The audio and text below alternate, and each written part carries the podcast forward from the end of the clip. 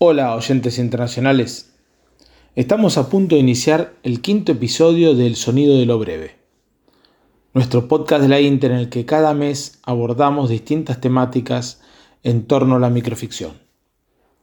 Y tal como lo enunciamos en el título, este capítulo estará dedicado a los viajes. Como a muchas personas, nos encanta viajar, porque nos proporciona conocimiento, es una oportunidad para conocer gente y hacer amigos, puede hacernos más conscientes de, los problemas sociales, permite estudiar y practicar otras lenguas y proporciona una sensación de frescura y renovación. Lamentablemente, no siempre tenemos los medios ni el tiempo para realizar todos los viajes que nos gustaría. Y por eso celebramos la existencia de los libros, que nos permiten viajar de forma económica y a la vez enriquecedora a través de la lectura. Como lectores, nos adentramos en un mundo abstracto que desconoce límites y fronteras.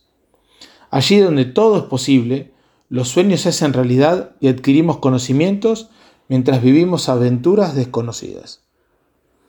Por eso, los invitamos a tomar sus valijas y dirigirse a la puerta de embarque, porque en los próximos minutos iniciaremos una gira que nos llevará por distintos destinos a través de la literatura breve. Les deseamos que tengan un muy feliz viaje.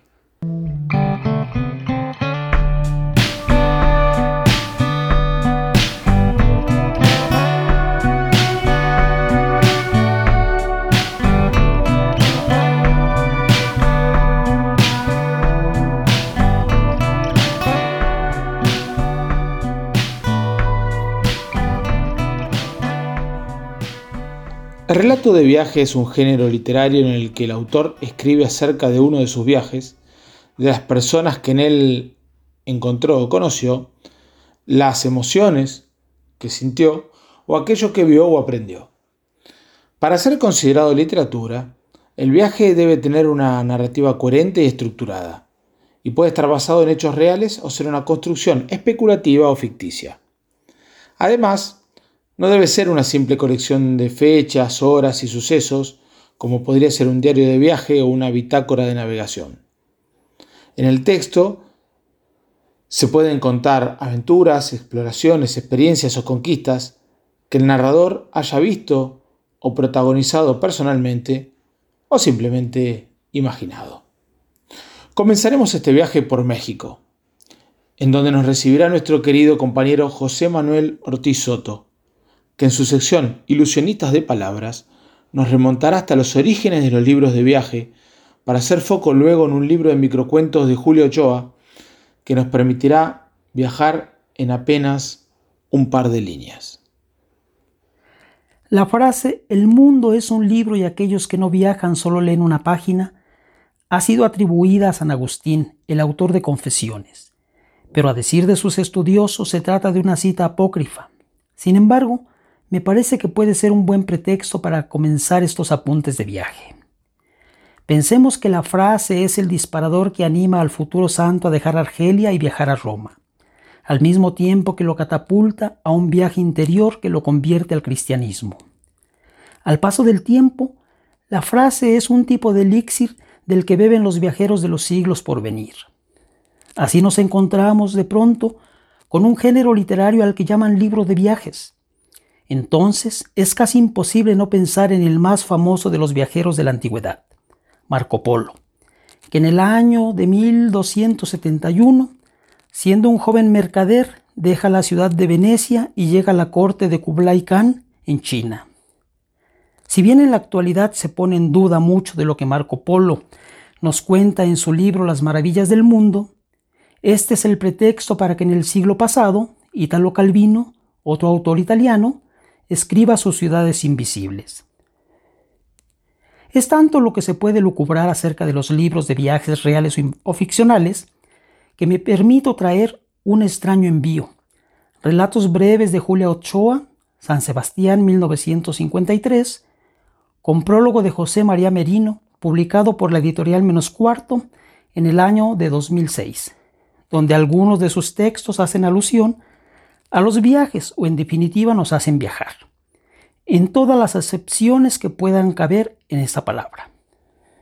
Por ejemplo, longevidad, un microrelato largo o un cuento corto en el que un hombre le suelta a bocajarro a su pareja que se va, que no aguanta más y que no pregunte el por qué. Él tampoco lo sabe. Pero eso es lo único que desea hacer en este momento, irse a cualquier parte, a otra ciudad, dejarlo todo. Lo cual sucede. Mete aceleradamente sus cosas en la maleta, se va sin despedirse. Aunque el tipo paga el precio. La imagen de ella derrotada, sentada al borde de la cama, le persigue durante toda su vida, pero nunca vuelve. Se dedica a dar tumbos por aquí y por allá, buscándose a sí mismo de ciudad en ciudad sin encontrarse. Este asunto de los viajes ya lo deja entrever José María Merino en el prólogo del libro, cuando nos dice, Estamos en Ludman, en Silbor, en Musle, en Weil, en Umbría, en Morano, en Santa Reparata, en ciudades y villas parecidas a las que ustedes y yo habitamos, en este otro lado de las cosas, en edificios que dan a la avenida Salvara, a la avenida Lincoln, a la avenida Crowley e incluso a la cuesta de Moyano. Una toponimia y una geografía que, aunque tengan nombre y con ello una supuesta certeza de crónica, siempre deja asomar la sugestión de lo imaginario. Si bien el libro de Julia Ochoa no pretende ser un libro de viajes imaginarios, y además sería reducirlo a la mínima expresión de los varios temas desde los que podría leerse, por voz de la autora nos enteramos que su quehacer literario también es producto de un viaje personal, que parte del reino sublime de la poesía al del terrenal microrelato. Julia Ochoa nos dice, con frecuencia suelen preguntarme por qué he elegido el género breve como forma narrativa para mis relatos. En realidad, no fue tanto una elección sino un hallazgo. Un buen día descubrí que el poema iba transformándose en otro paisaje en el que aparecían figuras, voces que tenían historias que contar, y el resultado final fue que el poema dio paso a la narración, pero sin abandonar aquellas herramientas de concisión y brevedad propias de las imágenes poéticas. En este viaje, en lo personal, yo lo agradezco pues durante la lectura de minificciones o microrelatos me gusta descubrir y sentir los vasos comunicantes que hermanan a estos dos géneros literarios. Pero el viaje creativo de la autora todavía no termina. Ilusionistas de palabras, es tiempo de hacer nuestras maletas y acompañar a Julio Ochoa en uno de sus viajes. Maletas. En mi caso, hacer el equipaje es toda una batalla. Tengo pocas cosas pero mal definidas, hasta el punto que desconozco qué poseo en realidad. Tan solo sé que algunas pertenencias son ligeras y ovaladas, pero éstas a veces se alargan inesperadamente hasta romperse y vaciarse por completo. Otras, en cambio, son pesadas y con solo pensar en ellas modifican su forma. Estorban por todas partes, me tropiezo con ellas. Tengo las piernas llenas de matomas. Algún día van a lograr que me caiga y me dé un mal golpe. Hay incluso otras cuya existencia es dudosa. A menudo ignoro si pertenecen al pasado, al presente o tan solo al universo de mis sueños. Así que no es extraño que a la hora de hacer las maletas nunca sepa si voy a tardar mucho o poco. Son tantas las conjeturas, las hipótesis. La sucesión de enigmas me rompe los nervios. Me fatiga, me fatiga en extremo, me deja sin fuerzas para nada y claro, en esas circunstancias siempre acabo anulando mis viajes. Nuestro próximo destino será Bogotá, en la cálida República de Colombia. Nuestro guía en la ciudad será nuestro querido compañero colombiano Esteban Dublín, que desde su sección Narraciones Alternas nos llevará de excursiones a lugares maravillosos a bordo de una diversidad de microficciones. Cordial saludo internacionales, bienvenidos a las narraciones alternas en el podcast de la Inter El Sonido de lo Breve. Quiero que reciban un abrazo especial desde Bogotá, no solo la capital de Colombia, sino también la capital del frío, del vértigo, del caos, de los trancones, de los huecos en las calles, del chocolate caliente, del tamal. Valga el pretexto temático de este podcast para invitarlos a Bogotá para que conozcan los cerros orientales de Monserrate y Guadalupe, el misticismo del barrio de la Candelaria, la emblemática Plaza de Bolívar y el Estadio El Campín donde juega mi equipo del alma, Millonarios Fútbol Club. Quiero iniciar este viaje eh, transportándolos a una de las ciudades invisibles que presentó el escritor italiano Italo Calvino, eh, mención detenida merece la autora Aurora Bernardes, que interpretó de manera magistral la poética de Calvino para que ningún detalle se perdiera en su tránsito al castellano. Las ciudades invisibles es un libro bisagra en mi vida de lector y esencialmente consiste en una conversación en la que el viajero incansable Marco Polo le cuenta los detalles a Kublai Khan, emperador de los tártaros, sobre las ciudades que conoció, esta mezcla de realidad con ficción hace que las ciudades invisibles tengan un hilo conductor durante todo el relato y que las discusiones sobre cada una de ellas se tornen casi tan interesantes como cada lugar visitado. Esta primera parada se denomina la ciudad y los intercambios. A 80 millas de proa el, al viento maestral, el hombre llega a la ciudad de Eufemia, donde los mercaderes de siete naciones se reúnen en cada solsticio y en cada equinoccio. La barca, que fondea con una carga de jengibre y algodón en rama, volverá a zarpar con la estiva llena de pistacho y semilla de amapola. Y la caravana, que acaba de descargar costales de nuez moscada y de pasas de uva, ya lía sus enjalmas para la vuelta con rollos de muselina dorada pero lo que impulsa a remontar ríos y atravesar desiertos para venir hasta aquí no es sólo el trueque de mercancías que encuentras siempre iguales en todos los bazares dentro y fuera del imperio del Gran Khan. Desparramadas a tus pies en las mismas esteras amarillas, a la sombra de los mismos toldos espantamoscas, ofrecidas con las mismas engañosas rebajas de precio no solo a vender y a comprarse viene a Eufemia, sino también porque de noche, junto a las hogueras que rodean el mercado, sentados sobre sacos o barriles, o tendidos en montones de alfombras, a cada palabra que dice uno como lobo, hermana, tesoro escondido, batalla, sarna, amantes. Los otros cuentan cada uno su historia de lobos, de hermanas, de tesoros, de sarna, de amantes, de batallas.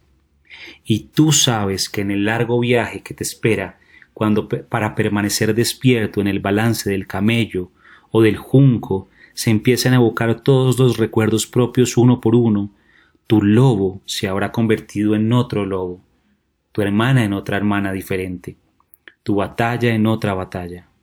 Al regresar de Eufemia a la ciudad donde en cada solsticio y en cada equinoccio intercambiamos nuestros recuerdos. Y de Eufemia quiero que viajemos a Tunja, en Boyacá, en Colombia, para descubrir la travesía que nos propone eh, la escritora Nana Rodríguez Romero en su antología personal llamada El Astrolabio, para navegar sobre un microrelato que le da nombre al libro, en el que la distancia, en este caso, está determinada por las emociones. El astrolabio. Cierto científico, acostumbrado a poner en práctica sus conocimientos, tomó el astrolabio para medir la distancia entre sus éxtasis amorosos y los de su amante. Pudo comprobar que su amor era infinito, pues solo contacto de los labios los enviaba directamente a las estrellas. Viajamos a una ciudad imaginaria, viajamos a un lugar que conecta las emociones y para terminar quiero, quiero que viajemos a, que me acompañen a viajar a la aventura que propone José Saramago en su libro La balsa de piedra. Esta novela, publicada originalmente en 2015, tiene un argumento muy simple, pero a mi parecer extraordinario. Imaginen que la península ibérica se desprende de Europa. A partir de esta tensión, Saramago crea una historia increíble alrededor de cuatro personajes que representan los temores, las vanidades, los amores y las bondades humanas. Quiero presentar un fragmento de este libro e invitarlos a que lean, porque no hay turismo más bello que el que propone un libro. Fragmento de la balsa de piedra de José Saramago. Visto desde la península, el universo se iba transformando poco a poco. Todos los días el sol nacía en un punto diferente del horizonte. Y la luna. Y a las estrellas había que buscarlas por el cielo. No bastaba ya su movimiento propio, de traslación en torno del centro del sistema de la Vía Láctea. Ahora estaba también este otro movimiento que hacía del espacio un delirio de luceros inestables, como si el universo se estuviera reorganizando de punta a punta, tal vez por encontrar que el primer orden establecido no había dado resultado. Llegó el momento ahora de cruzar el Océano Atlántico hasta las Islas Canarias. Allí nos espera nuestra querida compañera Paola Tena, que desde su sección Biblioteca Mínima nos llevará a conocer otra isla que para muchos de nosotros era hasta hoy absolutamente desconocida. Hola a todas y todos amigos que escuchan nuestro podcast El Sonido de lo Breve. Hoy voy a compartir con ustedes una historia maravillosa sobre una isla que aparece y desaparece en el Atlántico, a un ladito de las Islas Canarias. Cuenta la leyenda que allá en el siglo VI existió un monje irlandés, Brandan de Clonfert, que tenía fama de ser un navegante excelente. Un día acudió a él un abad para contarle entre lágrimas que un buen amigo suyo, algunos dirían después que era su propio hijo, se había hecho a la mar y no había regresado. Brandan construyó entonces un currag y junto a otros catorce monjes se embarcó en su búsqueda. En esta travesía por el Atlántico arribó a varias islas, cada una más extraña que la previa, hasta que, cansados de sus aventuras, decidieron desembarcar en una isla llana para hacer una misa de gracias. Al encender fuego, la isla comenzó a temblar y los marineros volvieron a su nave aterrorizados. Cuando se alejaron remando, observaron que lo que ellos habían creído una isla no era tal, sino una criatura marina gigantesca, a la que tiempo después se bautizó como San Borondón, en honor a Brandán, que entre sus cualidades fue un evangelista muy importante. Luego vinieron los indígenas guanches y después los españoles y todos ellos e incluso mujeres y hombres en la actualidad afirman haber avistado esta caprichosa isla que aparece y desaparece en el horizonte. Hermosa historia, ¿no? Es por eso que para mostrar el talento canario, qué mejor que crear una recopilación de microrelatos sobre la mística de San Borondón, un viaje literario publicado por Ediciones Idea en el año 2021. He aquí una pequeña muestra. De la escritora Ana Navarro, Desaparece. A veces mi memoria es como un mar profundo, en el que las imágenes se desfiguran y pierden sus límites en mezclas imposibles. Sin embargo, recuerdos como la cara sonriente de mi madre cuando me recogía en el colegio, el día que nacieron mis mellizas y la tarde que nos comunicaron que mi hermano había muerto en la guerra, son continentes que siempre aparecen en ese mapa mental. Luego hay otros como el rostro de la anciana que veo cuando observo un espejo, la muchachita que asegura ser mi nieta, o ese buzón con mi nombre, que a ratos tienen algo de familiar. Para esos momentos, la doctora insiste en que no me agobie, que en toda carta náutica hay alguna isla de San Borondón. Y también las islas místicas pueden ser un reflejo de los dramas cotidianos, como en el microrelato de Elena Bettencourt, como una isla errante. A veces mi padre pasa horas enteras en la ventana, embelesado, con la mirada perdida en la raya azul del horizonte.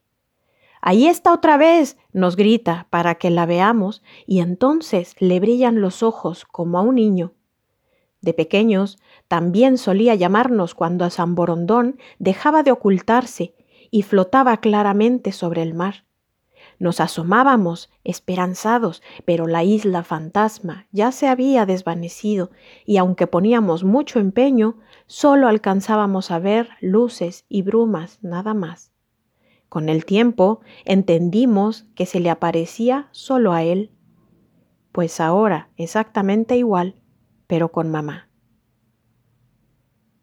Y los seres humanos también podemos ser islas, como podemos constatar en el relato de Ana Vidal, la isla que desapareces.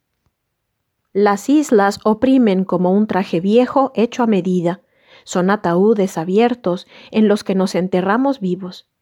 Es en parte por las voces que en las islas se escuchan siempre. En las esquinas, en los acantilados, para que no te tires o para que lo hagas, en los días grises.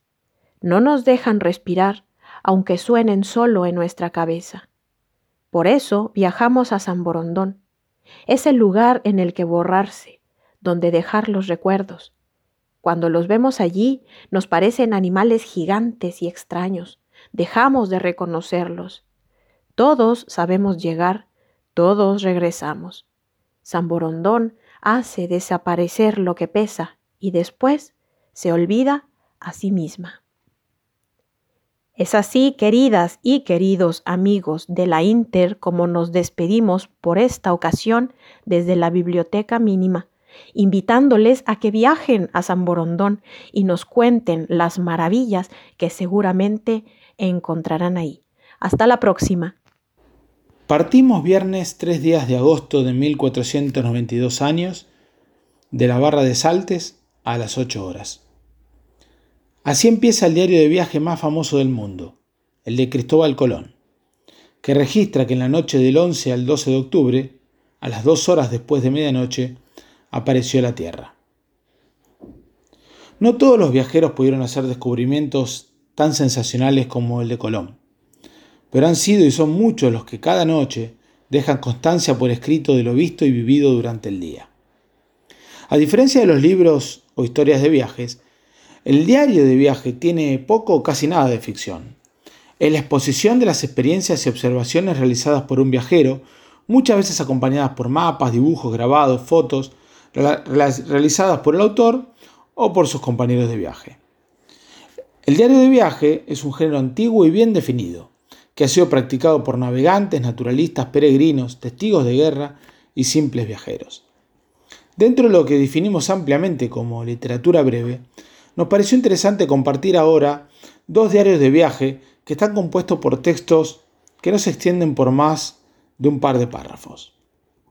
El primero de ellos es Cómo viajar sin ver, de Andrés Neumann, publicado en 2010. El libro reúne una serie de notas del autor hechas durante el viaje que realizó por diversas ciudades de América Latina para presentar su novela El viajero del siglo, la cual había recibido el premio Alfaguara en 2009 y que casualmente tiene un viaje como motivo central. El relato de viaje, en su larga tradición moderna, absorbió una diversidad de formas narrativas. La crónica, el epistolario, el ensayo, el diario o las memorias, entre otras. Y por eso se caracteriza por la maleabilidad y la libertad de formas que aprovecha cada viajero o autor para elegir cómo contar sus viajes. Neumann apela a la forma breve, fragmentaria e instantánea de la anotación y limita la mirada del viajero a un punto de observación reducido. He aquí un ejemplo. Despegué del vuelo Santiago-Asunción. Una zafata recorre el pasillo rociándonos con un spray desinfectante. Avanza lentamente. Nos fumiga retorciendo la muñeca, mirando hacia otro lado. Se diría que contiene la respiración durante toda la maniobra Cucarachas aéreas, los pasajeros la miramos con solemnidad, salvados de nuestra propia peste. La propia condición de Neumann, escritor argentino radicado en España desde su adolescencia, habilita el registro de una experiencia nómade del mundo. Por eso, al llegar a Argentina, registra el siguiente episodio. Y no me siento, y me siento en un país lejano que también es mío, en una habitación igual a cualquier otra, accidentalmente en casa.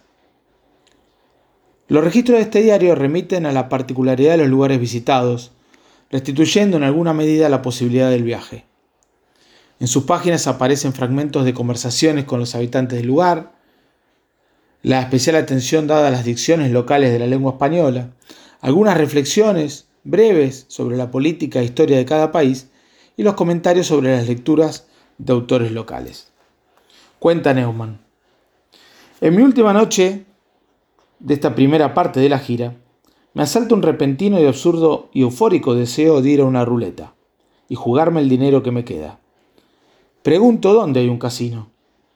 Mis amigos me recuerdan que la ley mexicana prohíbe los juegos de azar. Para eso, dice uno, ya tenemos la política.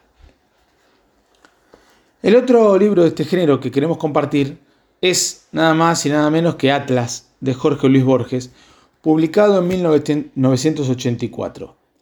Se trata de una colección de textos de Jorge Luis Borges con fotografías de María Kodama sobre los viajes que realizaron juntos a través del mundo. Como su nombre indica, Atlas tiene algo de tratado de geografía, pero no se trata de una guía turística y tampoco estrictamente de un diario de viajes. Eh, es un tratado de geografía borgiana en el que cada ciudad, cada país, cada objeto del que se ocupa eh, habla no del planeta Tierra, sino del universo de Jorge Luis Borges. Con este libro podemos viajar por diversos países y culturas, desde un viaje en globo por el Valle de Napa en California, hasta su visita por Estambul, pasando por el laberinto de Creta y por supuesto por Buenos Aires y Ginebra. Leo a modo de ejemplo el laberinto. Este es el laberinto de Creta. Este es el laberinto de Creta cuyo centro fue el Minotauro. Este es el laberinto de Creta, cuyo centro fue el Minotauro que Dante imaginó como un toro con cabeza de hombre, y en cuya red de piedra se perdieron tantas generaciones. Este es el laberinto de Creta, cuyo centro fue el Minotauro que Dante imaginó como un toro con cabeza de hombre, y en cuya red de piedra se perdieron tantas generaciones como María Kodama y yo nos perdimos.